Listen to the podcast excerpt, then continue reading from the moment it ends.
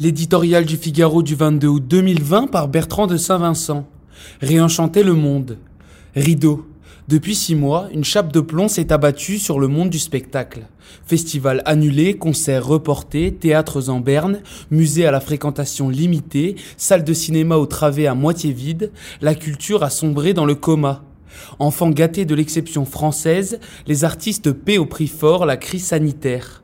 Privés de spectateurs, comme on est privé d'air, interdits de répétition, ils broient du noir. La sanction prise à l'encontre des lieux culturels a été brutale et massive.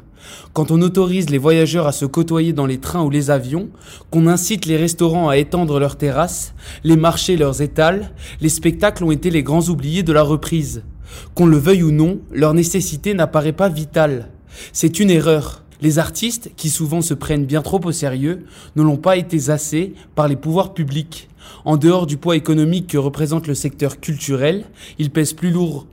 Il pèse plus lourd. Il pèse plus lourd en termes d'emploi que l'industrie automobile. Sa survie est liée à l'essence même de notre civilisation.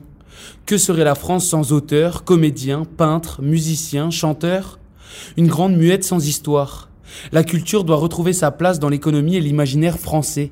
C'est le combat que mène Roselyne Bachelot. Par son énergie, sa tonitruance, son expérience politique, la nouvelle ministre de la Culture a les moyens de peser dans la balance. À dire vrai, elle n'a pas tellement le choix. Elle ne peut rentrer bredouille de ses consultations. Souhaitons néanmoins qu'au-delà des simples compensations financières qu'elle devrait obtenir, elle parvienne, en lui fixant des règles stables et raisonnables, à ramener la culture sur le devant de la scène. Il est temps de réenchanter le monde. La culture doit retrouver sa place dans l'imaginaire français.